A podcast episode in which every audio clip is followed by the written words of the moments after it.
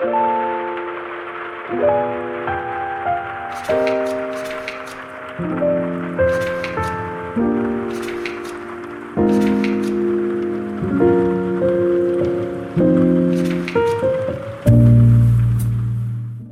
olá! Já estamos em maio, quase no fim do ano letivo, e eu não sei quanto a vocês, mas por esta altura já todos os estudantes estão em desespero e a viver uma distopia autêntica. E por falar em distopia, hoje estou aqui com a Catarina e com a Beatriz Palma. e o meu nome é Daniela Ribeiro e o livro deste mês é uma conhecida distopia, O Admirável Mundo Novo, de Aldous Huxley. Catarina, consegues falar-me um bocadinho sobre a obra que vamos discutir hoje? Então, Admirável Mundo Novo é uma distopia, escrita por Aldous Huxley, publicada em 1932. A história passa-se num futuro distante e hipotético, no ano 2540, numa sociedade altamente tecnológica e controlada, onde a individualidade e as emoções humanas são suprimidas em prol da estabilidade e da eficiência. Obrigada. Eu sei que vocês as duas gostaram bastante do livro, eu por acaso não tive a mesma opinião, mas se calhar começava por perguntar-te, Catarina, o que é que te fez com que gostasses tanto deste livro? Eu gostei muito do livro, eu gosto muito de distopias, já tinha lido 1984 do George Orwell e nunca tinha encontrado um livro com uma distopia assim tão semelhante e ao mesmo tempo tão diferente, mas meio que levanta as mesmas questões que George Orwell levantou. E tu, Bia? Ah, eu também gostei muito porque também gosto muito de distopias, ah, mas principalmente eu gosto muito de livros em que os autores criam um mundo, digamos assim, ah, completamente novo e eu admiro muito a criatividade dos autores nesses, nesses livros e pronto, eu fiquei surpreendida com, com todos os conceitos que ele inventou e com todas as coisas que ele tentou prever, digamos assim, ah, que são coisas que nós nunca imaginaríamos, eu pelo menos nunca pensaria em coisas deste género, ah, e achei incrível, desde a escrita à imaginação, às personagens, achei tudo muito completo, muito É muito engraçado tu dizeres que uma das coisas que mais gostaste foi a escrita, porque eu acho que foi precisamente isso que me fez não gostar tanto do livro, porque eu aceito que o livro é completamente genial, eu acredito que é, e acho que foi muito bem escrito, mas é verdade que a linguagem científica que ele usa ao início, eu fiquei um bocado desanimada porque eu não estava a perceber muito do seu mundo, o mundo que ele estava a criar, mas eu consigo perceber que realmente foi muito bem escrito e tudo o que ele tentou adivinhar pode-se vir a tornar uma realidade, mesmo estando exagerado ou não. Mas em geral, acho que não consigo ter a mesma visão que vocês tiveram do livro, até porque já é a segunda vez que eu estou a tentar ler o livro e mesmo assim não consigo, acho eu, dar mais do que 3 estrelas e meia, talvez, porque não, é, não sei, não é muito o meu género. Eu gosto de distopias, mas se calhar esta não foi tanto para mim. E sendo que é uma distopia, eu queria perguntar-vos, porque vocês sabem que ele tinha castas na sociedade que ele criou, ou seja, as pessoas eram pré-condicionadas geneticamente e manipuladas para que cada um gostasse da casta que era. Como é que vocês eh, conseguem fazer uh, o equilíbrio entre as castas que ele criou e o que vemos na nossa sociedade hoje em dia? Eu achei muito interessante essa questão das castas, porque ao contrário do que vemos na sociedade hoje em dia, elas eram definidas pela inteligência e hoje em dia é mais definido pelas nossas posses, porque pronto, vivemos numa sociedade capitalista. E achei muito interessante também a relação entre as castas, porque nós vemos que eles são condicionados desde o início para não se relacionarem entre si e para gostarem de viver como estão e para acharem que os outros vivem muito mal, mesmo que os que estão nas castas mais inferiores acham que vivem super bem e que os outros é que não. Sim, eles fizeram isto tudo para que cada pessoa tivesse o seu lugar e que estivesse feliz com ele. O que é que tu achas, Beatriz? Pronto, claramente neste livro aqui as castas são uma representação bastante exagerada do que vivemos hoje em dia. Sabemos que há divisões na sociedade, sabemos que sempre existiram, ah, mas pronto, são muito mais a nível material, como a Catarina disse, e aqui eles são mesmo condicionados antes de nascerem para, nas- para pronto, nascerem e gostarem logo do que são, não questionarem sobre o que são e viverem apenas dentro daquele grupo. E nós, pronto, eu quero acreditar que à partida nós nascemos e podemos escolher se nos relacionamos com pessoas mais pobres ou pessoas mais ricas. E aqui eles não têm essa escolha porque eles foram condicionados para amar aquilo que são e os, só os seus ali, só aquela casta e só o que fazem, mais nada. Sim, e a felicidade é algo que nós vemos bastante durante o livro, porque nós temos a questão das drogas, neste caso a soma, que é usada para dar aquela felicidade instantânea e pouco duradoura. O que é que vocês acharam dessa droga e como é que acham que nós podemos ver isso na sociedade atual e qual seria o equivalente? O que é que vocês acham que é o nosso equivalente? É assim, isso para mim foi o tema que eu gostei mais no livro, porque eu acho que o autor uh, faz esta distinção entre prazer e felicidade. Ou seja, ele, ele é meio contra aquela filosofia hedonista que o prazer é igual à felicidade. Porque nós vemos que as personagens do livro eles procuram um prazer assim muito infantil. Eles nunca evoluem, eles estão sempre ali presos àquela. Quando há algum problema, eles tomam aquela droga e pronto, e fica tudo solucionado.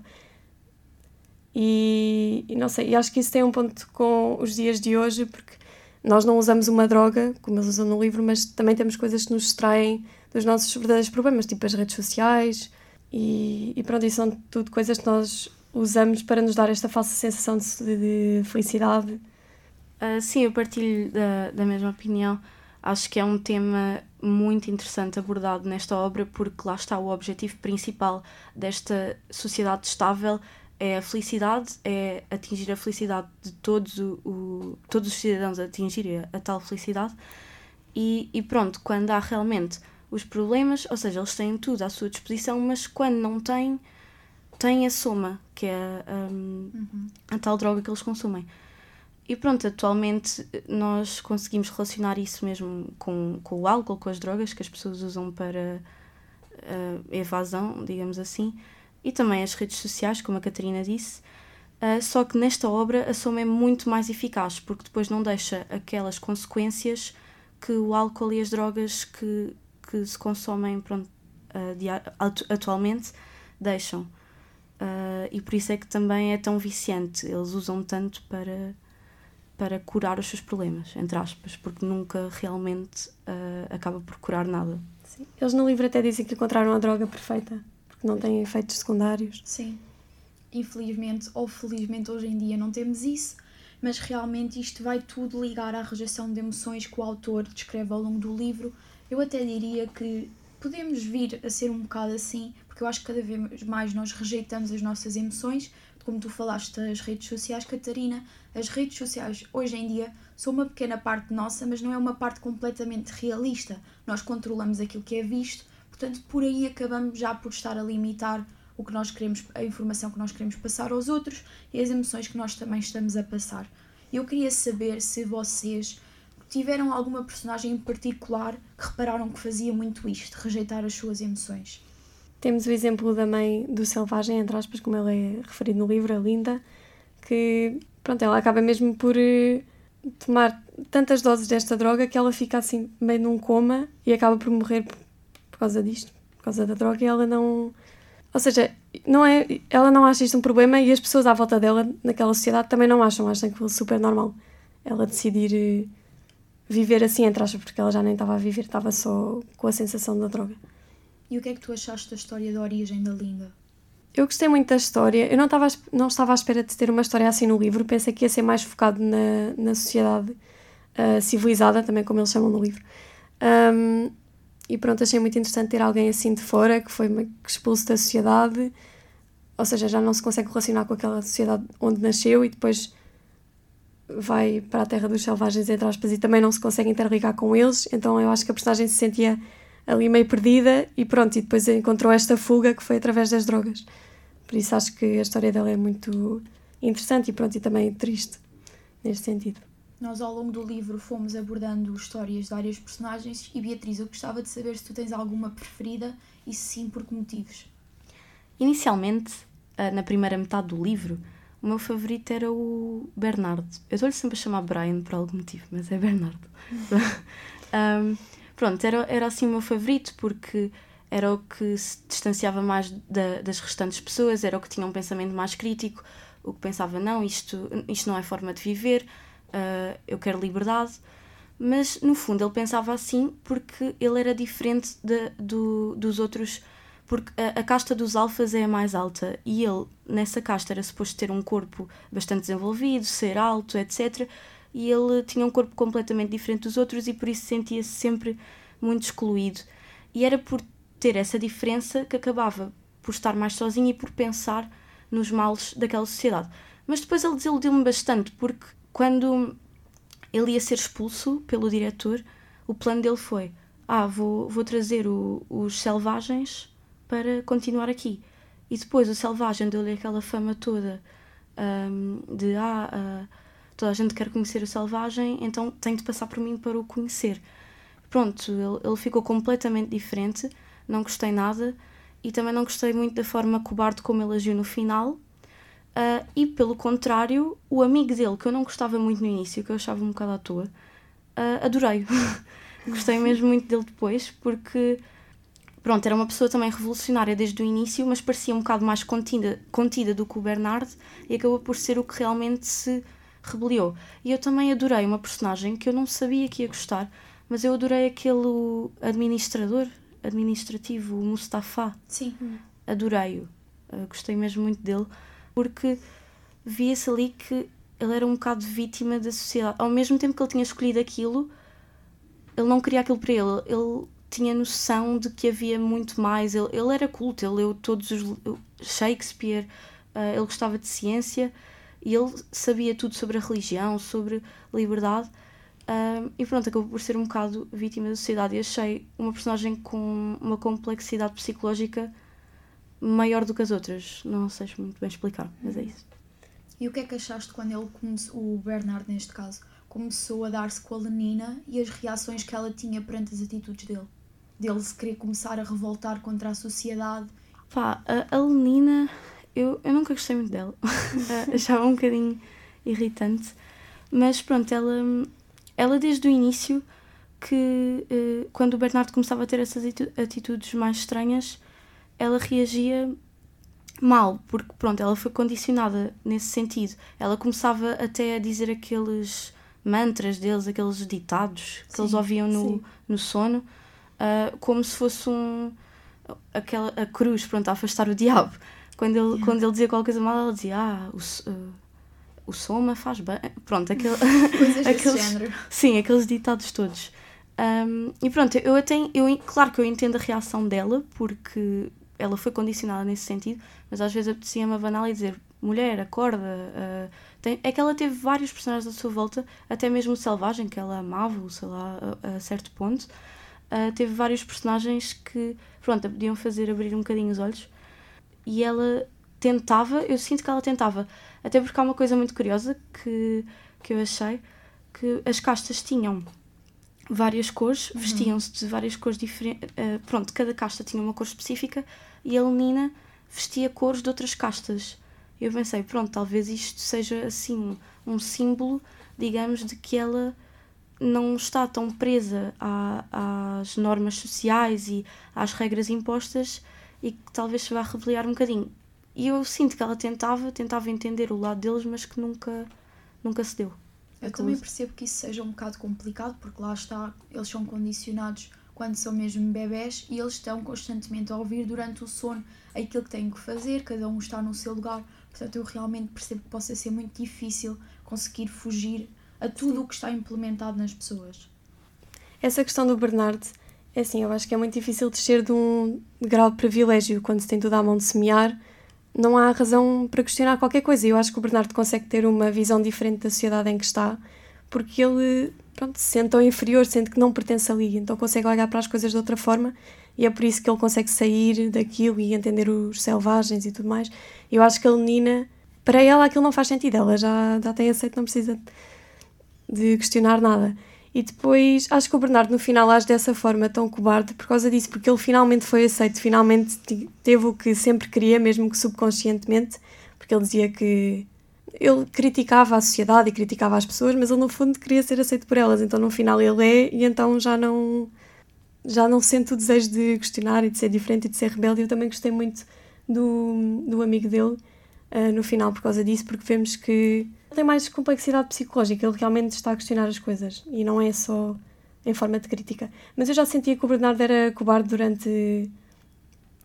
desde o início, por várias atitudes que ele tem ao longo do livro. E pronto, e culminou no final. Sim, e vocês há bocado referiram os selvagens. Eu queria também perguntar-vos o que é que vocês acham do John, a importância que ele teve para este livro e principalmente como é que é a realidade de uma pessoa que finalmente está a tentar quebrar as ideias que a sociedade nos impõe, as normas todas da sociedade. O que é que vocês acharam desta personagem? Eu achei o John a personagem mais chata do mundo. eu Adoramos a honestidade. Apetecia-me bater no John.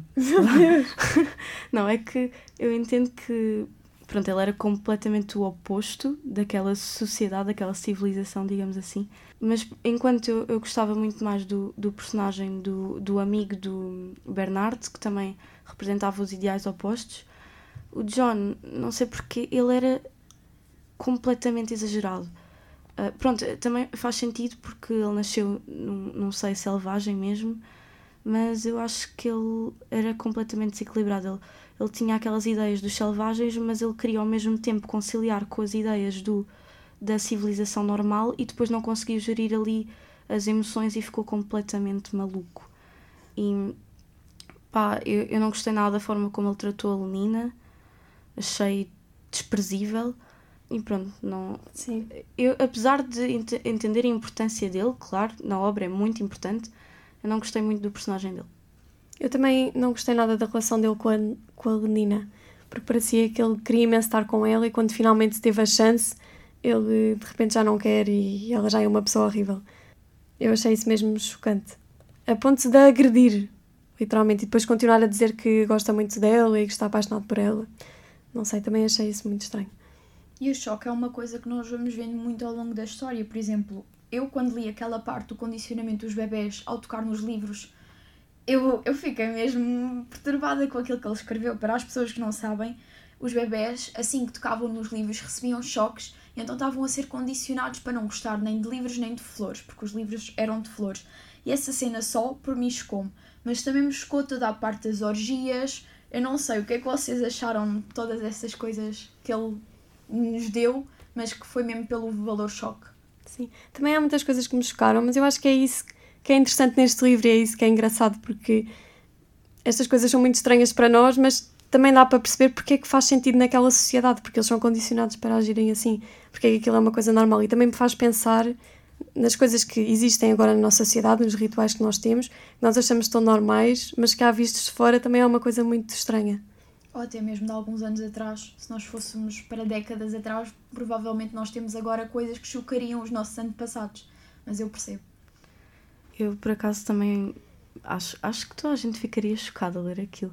Mas na cena dos bebés eu chorei. Porque eu estava a imaginar bebés de 18 meses pequeninos a quererem ler livros. A, ler livros, não, né? A ver as imagens dos livros, a querer pegar nas flores e depois a levarem choques. Uh, e pronto, acho que tam, a escrita dele, lá está, uh, uh, eu gosto muito porque, não sei, consegui visualizar completamente a imagem e sentir tudo o que, o que ele estava a escrever. Depois, pronto, a parte também da, das orgias uh, também é um bocado chocante, principalmente no final, porque aquilo. Eu, eu li aquilo e eu nem sabia o que pensar. Fiquei, como é que esta gente consegue retirar prazer uh, de uma autopunição? De um... Pronto, para quem, quem não sabe, né? o, o John depois enlouquece completamente e pronto, já já se bate com o chicote porque é impuro e porque tem de, de ser puro para Deus, não sei o quê. E toda a gente estava tão uh, admirada e, e uh, interessada no selvagem que queriam ver mais, mais, mais e até estavam a arranjar prazer uh, em vê-lo automutilar-se e autopunir-se. Sim, eu diria que isto é uma crítica clara que o Huxley faz, porque realmente a multidão, em vez de estar sensível à dor que o John estava a sentir, encarou aquilo quase como um ato, de uma performance assim grotesca e muito voyeurística e tentou transformar aquilo num espetáculo e tirar um prazer disso, em vez de realmente sentirem, lá está, outra vez, a negação das emoções que nós vemos ao longo do livro. Eu li um livro que é O Perfume e também há uma cena final que é muito parecida com isto a história não tem nada a ver, mas uh, é um. chama-se Jean Baptiste, que é um psicopata, digamos assim. Ele é obcecado por cheiros. Uh, ele conhece todos os cheiros do mundo, ele, ele cheira uma coisa e reconhece logo tudo. Uh, ficou obcecado em fazer perfumes, essas coisas, e depois ele começou a ficar obcecado pelos cheiros das mulheres e a querer matar. Uh, não é querer, ele matava-se sem querer. No início ele matava-se sem querer, digamos assim. Uh, ele sentia-se tão atraído pelo cheiro, ele queria, parecia que ele queria comer aquele cheiro. Uh, então, pronto, a primeira vítima dele foi sem querer, realmente. Uh, e depois ele começa a matar as mulheres para tirar órgãos específicos para fazer os perfumes. pronto, grande cena marada. E depois ele tinha, e depois ele tinha, ele conseguiu fazer o melhor perfume do mundo com, com aquele, aqueles órgãos todos e com as coisas que ele foi retirando.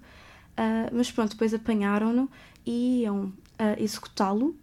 Mas ele abriu o perfume naquele momento, lançou o cheiro e toda a gente começou a fazer uma orgia uh, naquele momento. Meu Deus. Yeah. O teu perfume ser tão perfeito. Sim. Uau. e pronto, ele. Foi um afrodisíaco.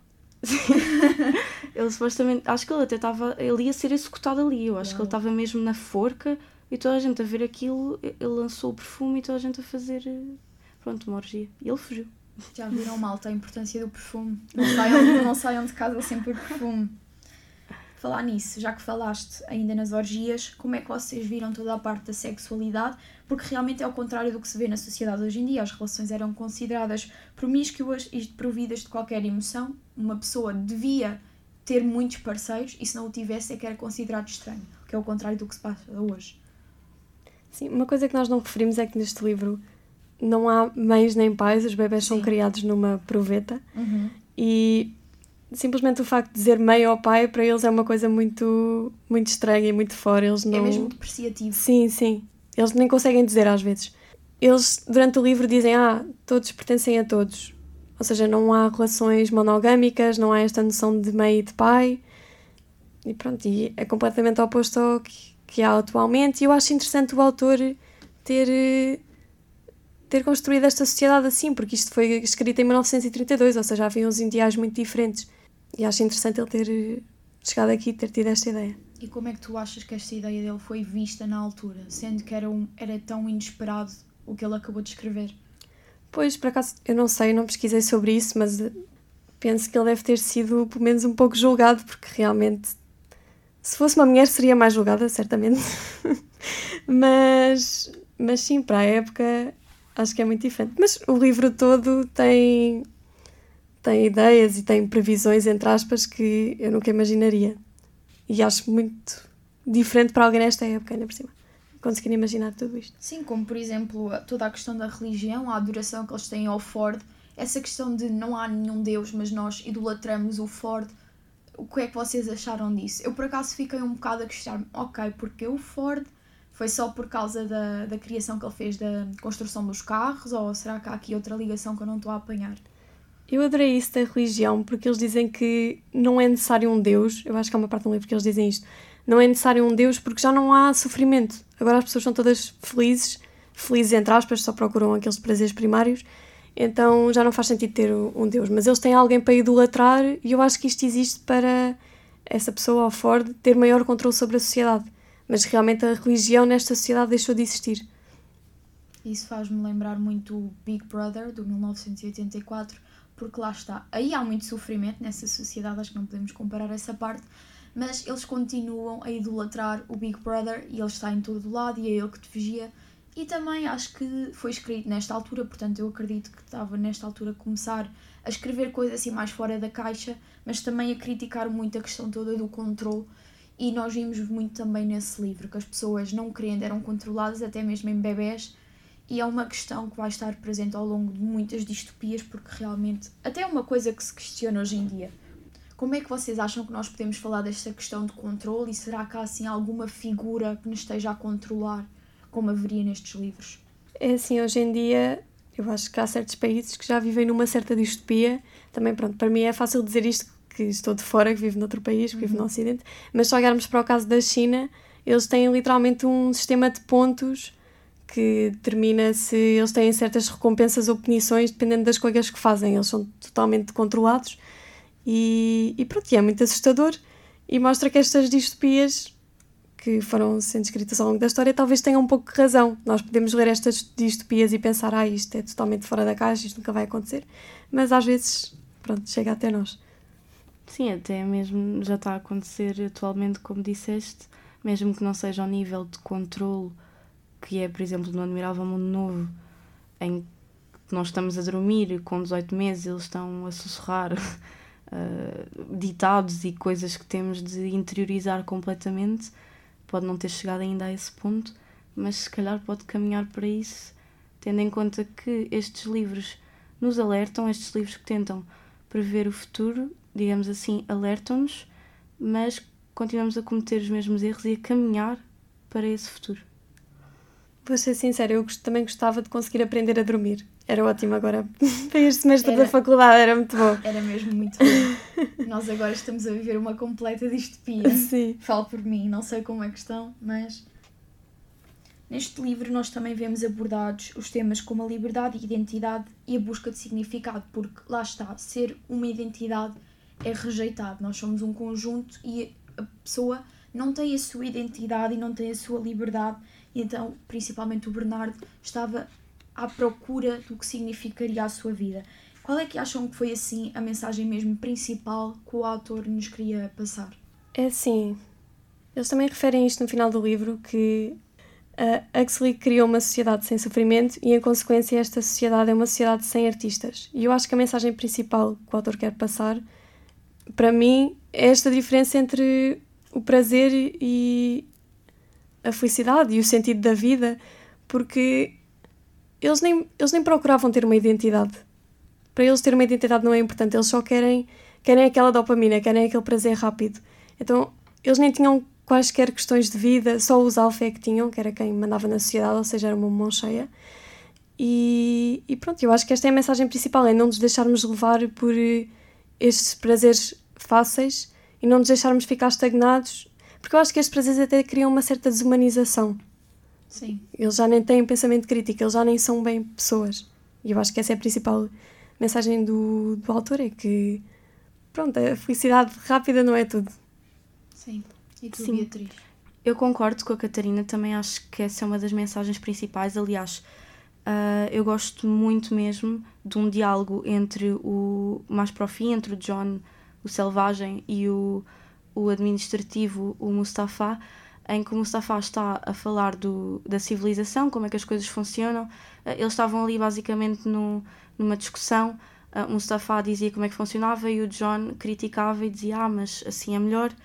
E pronto, o John, ao longo da obra, eh, recita muito Shakespeare, fala muito sobre a arte, sobre a religião. e o Mustafa diz: Não, mas isso são coisas velhas, isso não traz felicidade. O que traz felicidade é o consumo, é é as coisas novas, uh, é o não pensar, é o não refletir. E depois o, o, o John acaba por dizer: uh, Mas eu não quero conforto, quero Deus, quero a poesia, quero o autêntico perigo, quero a liberdade, quero a bondade, quero o pecado. E o, e o Mustafa diz: Em suma, você reclama o direito de ser infeliz. E pronto, acho, eu gostei muito deste, deste diálogo uh, e acho que reflete isso de enquanto que para a sociedade ser estável, para haver essa estabilidade, uh, toda a gente tem de. não tem, não tem pensamento crítico, tem de ser feliz momentaneamente, uh, tomar soma, literalmente não pensar. Não, os livros eram proibidos, pronto, tal, como, tal e qual como numa, numa ditadura. Era a única forma de ser feliz, era de reprimir as emoções individuais, não ter, não ter emoções. Uh, enquanto aqui o John, completamente o oposto, defende a arte, defende a religião, defende a verdade uh, como ideais de vida. E acho que esses devem ser os nossos ideais de vida sempre. Acho que não deve ser o, o prazer momentâneo. Uh, acho que devemos sempre buscar pela. aliás, eles, mesmo, eles dizem mesmo no livro que os ideais não devem ser a verdade e a beleza, uh, mas eu acho que devem ser a verdade e a beleza. Sim, eu acho que ficou bem explícito qual era a ideia que ele queria passar com este livro. Eu não sei se vocês sabem, mas ele tem outro livro que é O Regresso ao Admirável Mundo Novo. Eu queria saber se vocês teriam interesse em ler esse livro, porque eu sei que vocês gostaram muito deste. Por acaso não sei se ele volta a contar, a pegar no Bernardo, não sei realmente o que é que ele fala, mas gostavam de visitar outra vez o Admirável Mundo Novo?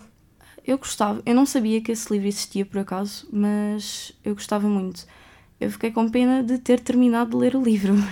Eu estava mesmo a gostar muito uh, de todo este mundo, de todas estas coisas que eu nunca pensaria podiam existir e que ele deu vida a isso e eu gostava muito de, de voltar a ler um livro assim. Sim, eu também gostava muito de ler. Um, pronto, eu gostava muito de ler esse livro, uh, não pesquisei muito sobre ele, mas eu vi na internet, não sei se o autor diz isto no prefácio ou mesmo durante o livro, mas eu vi que ele afirmou que durante a vida do autor ele viu que a sociedade se aproximava cada vez mais para esta distopia que ele preveu no seu livro. Ou seja, faz-me pensar se a sociedade hoje em dia está mais próxima deste ideal. Não sei, pronto, veremos. Mas sim, gostava muito de voltar a entrar neste universo. Eu acredito que ele também escreve mais, ainda tem mais livros, não, já não são sobre o Admirável Mundo Novo, mas eu acredito que ele escreve sobre outras distopias. E é verdade que não é difícil buscar inspiração para isso, porque como já dissemos, nós podemos infelizmente ver que há países que vivem como uma autêntica distopia. Eu até pensei no caso da Coreia do Norte, porque eles não sabem o que se passa cá fora, exatamente como nós podemos ver aqui, como no 1984, é sempre uma sociedade muito controlada e nós felizmente também não sabemos como é que é viver numa sociedade assim, mas eu acho que ao pôr-me no, no papel do Bernardo, eu até ficava emocionada porque eu estava a perceber que ele queria quebrar uma norma e é mesmo complicado quando se está inserido numa sociedade assim. Eu gostava de saber como é que as pessoas ganham força de dentro para conseguir libertar-se de alguma coisa deste género. Não sei o que, é que vocês acham. Sim. Eu acho que no caso do Bernardo foi mesmo o facto dele se sentir diferente, dele sentir que não pertencia ali. Senão acho que ele não iria conseguir sair. Um, mas depois vemos personagens, pronto, também já referi isto, como o amigo dele que realmente tinha uma força interior diferente que o fazia questionar as coisas mesmo sem, sem se sentir diferente, sem se sentir de fora. E isso é muito interessante, é realmente complexo. Sim, eu também acho isso. Uh, acho que o Bernardo, se ele não fosse diferente dos outros, não teria, não, não se teria percebido que aquela forma de, de viver não era, uh, não era boa, digamos assim. Uh, mas ao contrário dele, o, o amigo, desde o início, que, que, se demonstrou muito mais revolucionário, muito mais questionador das normas. Um, e pronto, acho que é muito difícil, ainda por cima, num, num, num mundo em que já antes de tu nascer já estás a. Um, é que ainda nem sequer existes, ainda nem tens consciência e já estão a trabalhar para que tu nasças a, a, a viver naquele mundo, a, a gostar das coisas que te obrigam a gostar, a ter os pensamentos que querem que tenhas. Uh, e é muito difícil mesmo libertar-se de uma coisa assim. Eu não sei como é que o, o amigo do, do Bernardo. Uh, pronto, também não desenvolvem muito isso, acaba por ser uma personagem introduzida assim. Pronto, como o Bernardo tinha esses pensamentos, acabou por se juntar ao, ao amigo, mas não se explica muito bem como é que ele começou a ter essa consciência. E gostava que, por acaso, é uma coisa que gostava que tivessem abordado melhor, porque pronto, eu questiono mesmo como é que ele. Não sei se foi por influência do Bernardo, não sei mas como é que ele se libertou uh, daquela hipnose, digamos assim. Mas Daniela, disseste que não conseguiste entrar muito na história do livro. Eu também senti um pouco isso no início, como tu disseste, eles referem logo muitas coisas científicas e é um pouco difícil entrar, pelo menos para mim também foi, não sei como é que foi para ti, Beatriz. Mas sim, também me foi difícil entrar na história. Depois, ao longo do livro, é que consegui uh, entrar neste universo. Mas disseste que gostaste muito do final. Sim, porque lá está, a questão do final é que mostra realmente como a sociedade é fútil. E eu acredito mesmo que hoje em dia nós também vemos isso, porque o John magoou-se no meio das pessoas e eles viram isso como um espetáculo. Hoje em dia, quando acontece algum acidente, o que é que as pessoas fazem logo? É tirar os telemóveis para gravar e pôr nas redes sociais. Se for preciso, em vez de irem ajudar as pessoas, preocupam-se mais em gravar, porque, oh meu Deus, eu tenho que mostrar isto, eu tenho que pôr isto no Instagram. E é essa capacidade de ver a sociedade de hoje em dia, na sociedade em que ele escreveu há tantos anos atrás, que me deixa, não sei, muito irritada, mas também é completamente genial como é que o ser humano consegue não mudar e até mesmo tornar-se para pior. E genuinamente eu acho que o final é mesmo a prova de que o ser humano ainda tem muito para aprender e que é muito complicado nós mudarmos os nossos hábitos, porque a realidade é que fizeram o mesmo que iria ser feito hoje, assumo eu. Sim, é como se não houvesse simpatia nenhuma entre Sim. as pessoas. Sim. Pois, isso é interessante no livro, porque eu acho que na sociedade de hoje nós somos mais individualistas.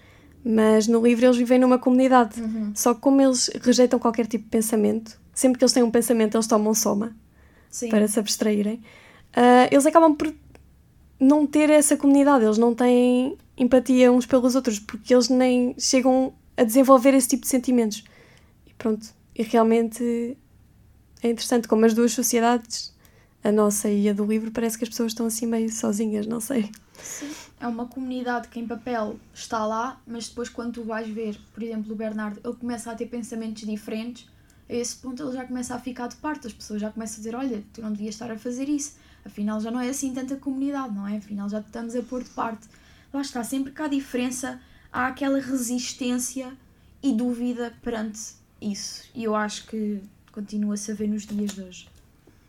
Eles são ensinados desde o início a que têm de que não podem nunca ficar sozinhos, que têm de sempre a procurar a comunidade, que solidão é mau, mas eles acabam por nunca se conseguir relacionar verdadeiramente com as pessoas.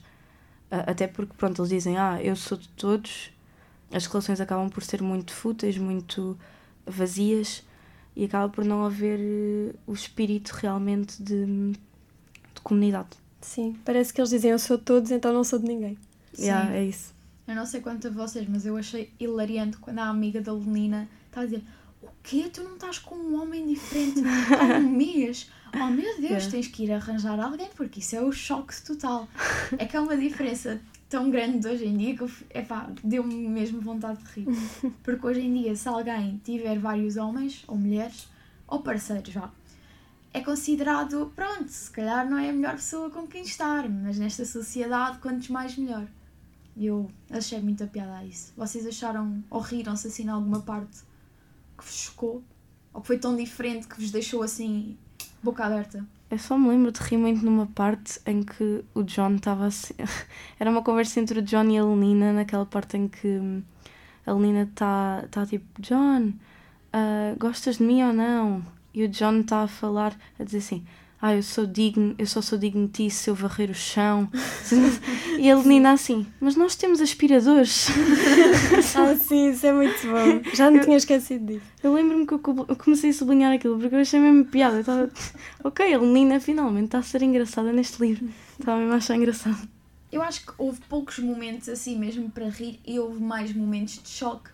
E todo este livro ilustra mesmo uma luta entre a identidade e a conformidade, tal como a tragédia um mundo onde os valores humanos fundamentais já foram corrompidos, algo que eu também vejo hoje em dia, todos em nome da estabilidade, do prazer superficial, como vocês já disseram, da comunidade que supostamente existe, mas se calhar não é a mais estável. E eu acho que essa foi a ideia principal que o autor queria passar. E esta assim foi a nossa crítica do Admirável do Mundo Novo. Quero que vocês tenham um bom dia e boas leituras. Música